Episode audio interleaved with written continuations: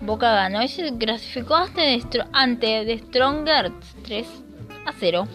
Un gol de Almendra, un gol de Sebastián Villa y un gol en contra. Se clasificó, ganó, goleó, no. Gustó, hasta ahí. Pero ganó. Lo importante que es ganar cuando las papas queman. Eso es lo que fue Boca hoy. Clasificó y ahora veremos qué le toca.